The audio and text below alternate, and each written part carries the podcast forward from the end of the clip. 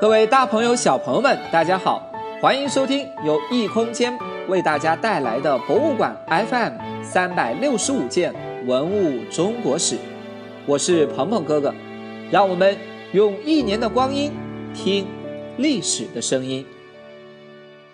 很多新石器时代遗址中出土的陶器上都出现了刻画符号的痕迹，它们呢还不能称为真正意义上的文字。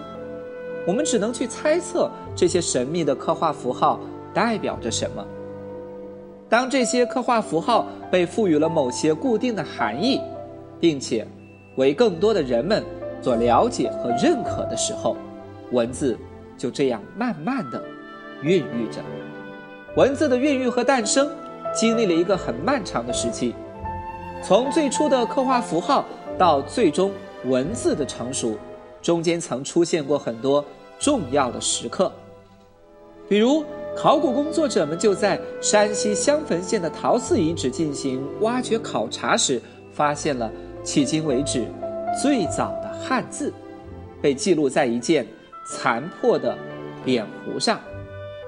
今天，鹏鹏哥哥就来给大家讲一讲这个扁壶上的汉字吧。这件扁壶是用泥质灰陶制作而成的。出土时已经残缺不全，只保留下了口沿和腹部的部分陶片。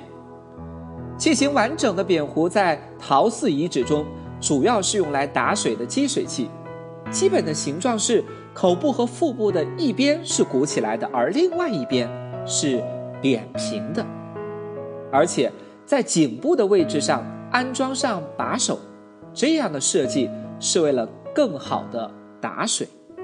本来作为日常生活使用的扁壶，在陶寺遗址中很普遍，但这件扁壶却因为它身上两个红色的图案而显得不一样。很多人认为这两个图案应该就是文字。那这是两个什么样的字呢？这两个字是用红色呈现出来的。不像以前的刻画符号，更多用到的是坚硬锋利的工具，像木头或骨头之类的。人们通过其中笔画居然带有笔锋这样的情况猜测，先民们所使用的书写工具可能是毛笔之类的工具。经过研究之后，很多专家认为，扁壶鼓起来的那面的字应该是个文字的“文”，和甲骨文、金文的“文”。长得非常相似，所以很多时候人们把这件特别的扁壶称为“朱书文字扁壶”。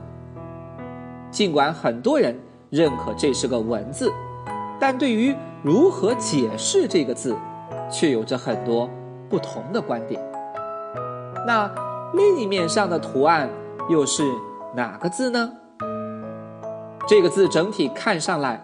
像一个圆圈下面画了一个横线，横下面呢又有个类似问号的痕迹。对于这个字，大家的猜测就更多了。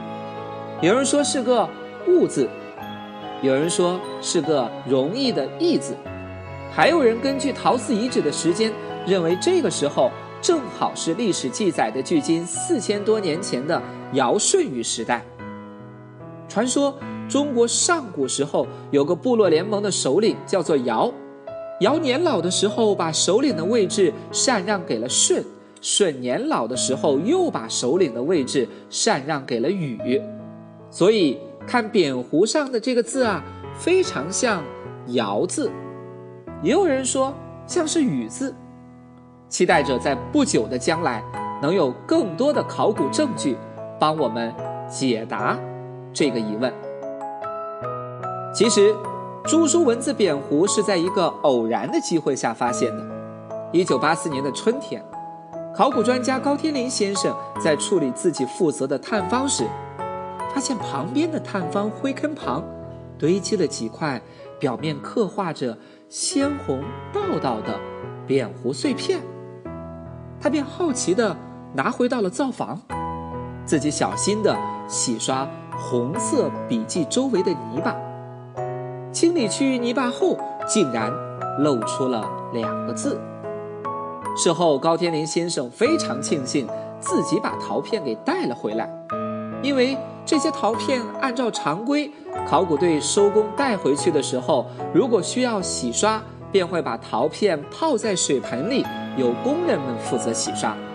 如果真是那样，那么这些陶片上的红色文字很有可能会被水泡掉，或者会被洗刷掉。正因为高先生的偶然行为。记载在陶片上的两个字，得以保存下来。因为年代久远，很多记载在竹木片、纺织物上的刻画符号或文字已经找不到了。这两个字由于写在陶片上而得以保存下来，对我们认识汉字的起源和发展有着重要的意义。随着权贵阶层的出现，宗教礼制的形成，艺术创造的发展，以及城市规模的扩大等等等等，国家孕育和诞生了。国家的出现代表着文明。明天的节目里，鹏鹏哥哥将带领大家认识国家的形成。今天的互动小环节是个动手的小互动。请小朋友们试着找找看，中国历史上不同的汉字都是怎么样来写文字的这个“文”字的，你都学着写一写吧。好了，我们今天博物馆 FM 三百六十五件文物中国史就讲到这里，明天我们再见。